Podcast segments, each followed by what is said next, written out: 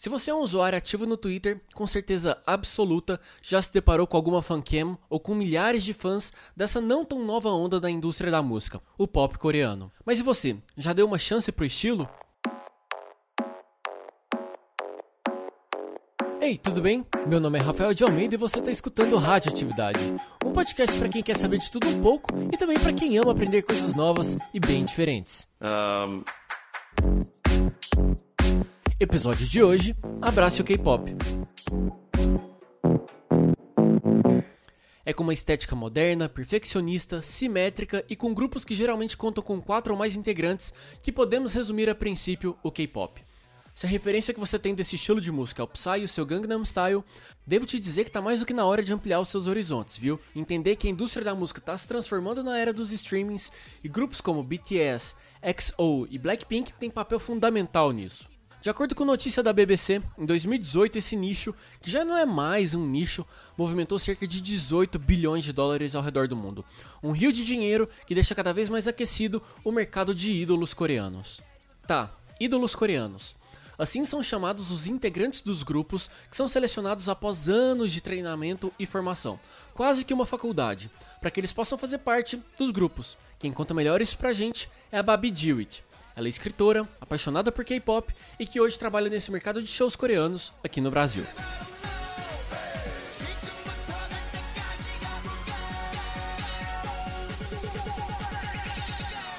Eu acho que eu definiria mais ou menos como uma agência de caça-talentos, porque é basicamente isso, né? Os, uh, as pessoas que são jovens, na verdade, que querem virar idols, eles fazem testes uh, ah, para as empresas e eles são selecionados, e daí eles, né, alguns são selecionados e eles viram trainees dessas empresas é, e eles treinam durante muitos anos para poder debutar em, em, grupos ou não, porque alguns acabam treinando durante muito tempo e eles acabam não se encaixando dentro dos grupos.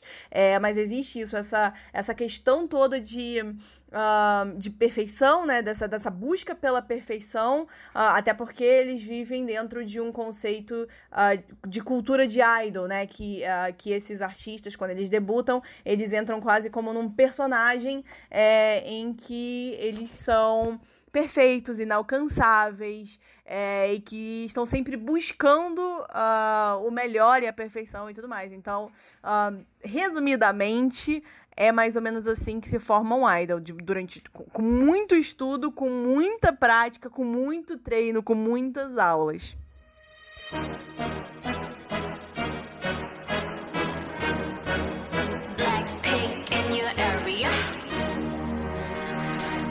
E aí talvez comecem as respostas do porquê esse estilo musical é tão redondo e perfeito, sem margem para qualquer tipo de erro ou desorganização.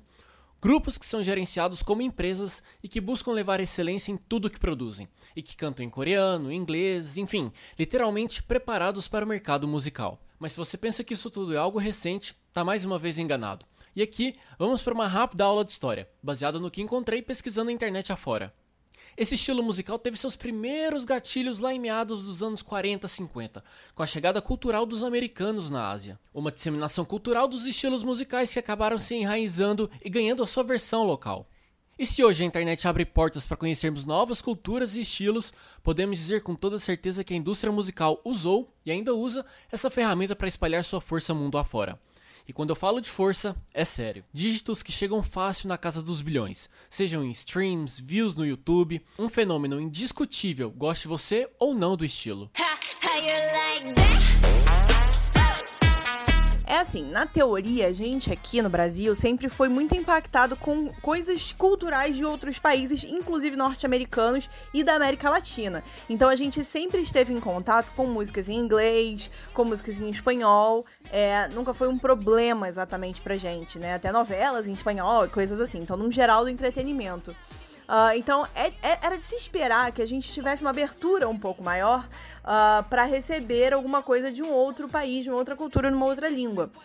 É claro que a gente está falando aí, a gente vai entrar numa super discussão sobre orientalismo, de como uh, a gente é eurocentrado, norte-americano. A gente pensa como, uh, como se a América do Norte né, e a Europa fossem centro do mundo. A gente né, acabou tendo esse tipo de, de, de impacto, né? A gente teve esse tipo de, de experiência aqui, ou enfim, uh, por conta de colonização, entre outras várias questões.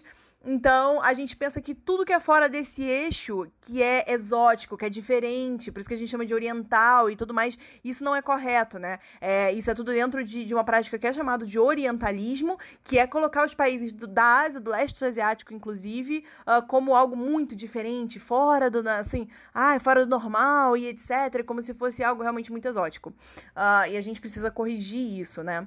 Uh, mas eu, eu, acredito que seja por isso que uh, o K-pop e, e, a cultura coreana e a língua coreana demorou e está demorando muito para a gente aceitar como algo normal aqui no, no Brasil.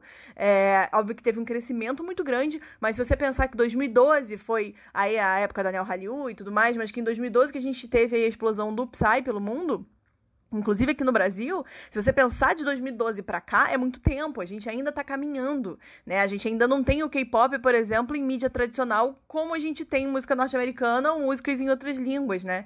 Então, ainda é um, é um caminho, é uma escada que os fãs de K-pop estão desbravando, que estão tentando subir, inclusive agora nessa nova né, né nessa era, né, de alguns alguns anos para cá, de sete anos para cá, de, de, né, mais ou menos seis anos para cá, onde a gente tem uma utilização muito maior maior uh, de redes sociais, onde o consumo de fãs mudou pras, né, nas redes sociais e os fãs conseguem se, se comunicar muito mais fácil, divulgar muito mais fácil, uh, se juntar para stream parties e se juntar para votações muito mais fácil. É, então a gente teve, obviamente, esse aumento, né, de, de essa, aumento dessa força da cultura coreana aqui no Brasil através da internet, das redes sociais e, obviamente, dos eventos de cultura asiática, de cultura geek, é, que já tinham aí uma abertura um pouco maior por conta, uh, talvez, de, de, de, cultura japonesa ou de outras culturas do leste asiático que estavam um pouco mais abertas já aqui há algum tempo uh, e que impulsionaram também essa, essa abertura para que o K-pop entrasse. Cause I, I'm the stars tonight So watch me bring the fire, set the night light um frisson, fanbases loucamente apaixonados, brasileiros e brasileiras que cantam em coreano e absorvem tudo o que acontece lá do outro lado do mundo por meio da música. Você tem um público fiel, com certeza são os K-popers. E particularmente, eu acho isso sensacional.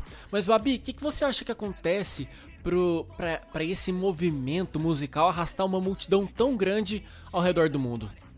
É assim, eu acho que é muito pessoal sobre o que é que fez a gente gostar de K-pop, mas algumas coisas a gente vê que são acabaram se repetindo, né? Ah, muitas pessoas acabaram gostando de K-pop por conta das cores, ah, do, do, sabe, da, da, de como as músicas são produzidas, muito bem produzidas, de como os MVs, os, os clipes, né, os music videos, eles são muito bem feitos e são muito coloridos e é uma explosão de, de coisas fantásticas e diferentes isso acaba atraindo muitas pessoas. Uh, e outra coisa que a gente sente muito quando a gente conversa com o público é que uh, o, o K-pop meio que uniu pessoas que estavam precisando de, de, de, de desse. desse um, desse desse conceito de união, assim, sabe? Desse conceito de fazer parte de alguma coisa. A gente, quanto, quanto jovem, e não digo jovem de idade nem nada disso, é, mas a gente tem um pouco dessa necessidade uh, de fazer parte de alguma coisa e o K-pop ele, ele traz isso, né? Ele traz essa questão de fandom,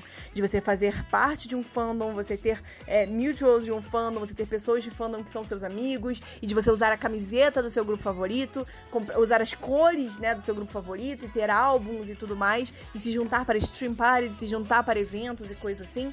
É, o K-pop atraiu muita gente por conta disso também. Eu, particularmente, fui impactada com, uh, com grupos como Super Junior e Big Bang. Uh, e na época, Big Bang para mim foi um, uma explosão de coisas diferentes. Assim, eu, eu uh, a primeira música que realmente me pegou, assim, que ficou. Eu fui super fã, foi Fantastic Baby do Big Bang, o álbum Alive que é uma, se você assistir o clipe, assim, é uma explosão de cor e de coisas incríveis e de, e de, uh, de coreografia, de coisas assim, sabe? É, é que, que para mim eu não conhecia tanto. Os meus artistas favoritos, eles não eram tão multifacetados uh, uh, publicamente. Então, assim, os grupos de boy bands ou girl bands ou bandas que eu, que eu consumia antes, eles eram assim, ou você canta, ou você toca instrumento, ou você dança, sabe? É, nem todos eram publicamente, não que eles não sejam artistas completos, mas eles não eram publicamente divulgados como artistas multifacetados. E quando eu encontrei isso no K-pop, para mim foi foi absurdo você imaginar que um idol, que um artista, ele faz de tudo. Ele produz, ele canta, ele dança, ele toca todos os instrumentos, ele produz o próprio palco, se, se bobear, ele desenha a própria roupa, né, que tá do, do comeback e tal. Então, eu acho que é uma das coisas que me atraiu bastante. Eu sei que atraiu muita gente também. E eu sei que é o que torna muita gente uh, tão grudada e tão fiel, assim, né, ao, ao K-pop, ao estilo, aos seus artistas favoritos.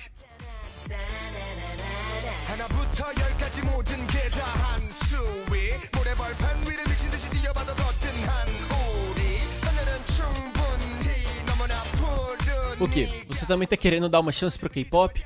Cara, se joga, escuta, abra seus ouvidos pro novo. E assim, mesmo se você não curtir muito, vale respeitar e entender que, olha, a gente tá em 2020. É o futuro e vamos que vamos. Se você quiser absorver um pouquinho mais sobre o assunto, a dica aqui vai pro livro escrito pela Babi, cujo título fala literalmente tudo: K-pop, Manual de Sobrevivência. Tudo o que você precisa saber sobre a cultura pop coreana. Uau!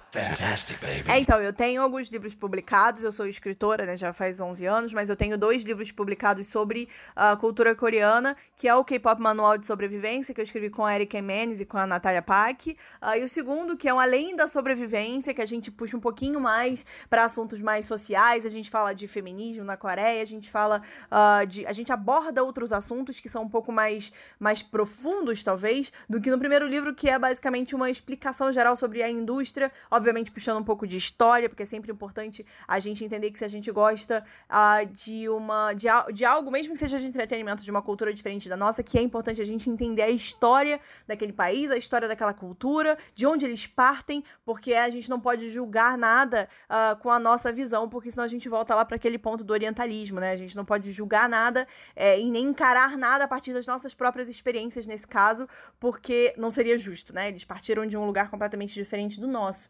Uh, eu também uh, produzo conteúdo pra internet, então eu tô no meu Twitter, no meu Instagram, que é o meu nome mesmo, Babi Dewitt, então dá pra me encontrar uh, por, por todas as minhas redes sociais. Eu tenho um canal do YouTube uh, que também dá pra achar com o meu nome, Babi Dewitt, que eu faço alguns vídeos pra lá, entrevisto alguns, entrevisto alguns idols, alguns artistas.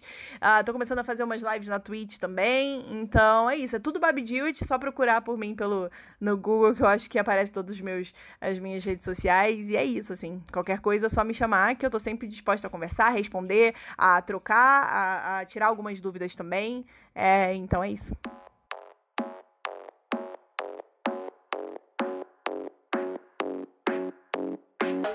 E assim, a gente encerra o Radioatividade de hoje. Eu espero muito que você tenha gostado desse episódio, que tenha aí te ensinado um pouquinho mais sobre o, o que é o K-pop. E eu quero só reforçar que eu vou colocar todos os links que a Babi citou na descrição do episódio, tá bom? Lembrando também que você pode conhecer o trabalho dela no K-Papo, sim, o podcast de K-pop, primeiro podcast original do Spotify Brasil. Vale assinar, conhecer, escutar, mandar seus comentários, tá certo?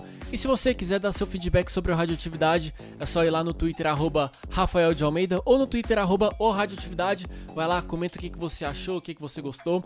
Peço para que você assine o Radioatividade também no Spotify e na sua plataforma favorita de podcasts. Compartilhe com seus amigos, enfim, ajude a espalhar essa mensagem para mais pessoas. E é isso, tá certo? Se você também quiser seguir lá no Instagram, vai lá no arroba Rafael de Almeida ou arroba podcast Radioatividade.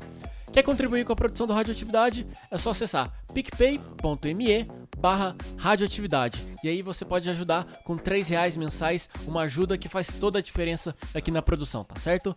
É isso, querido ouvinte. Um beijo grande, se cuide, até a próxima e tchau! Uh.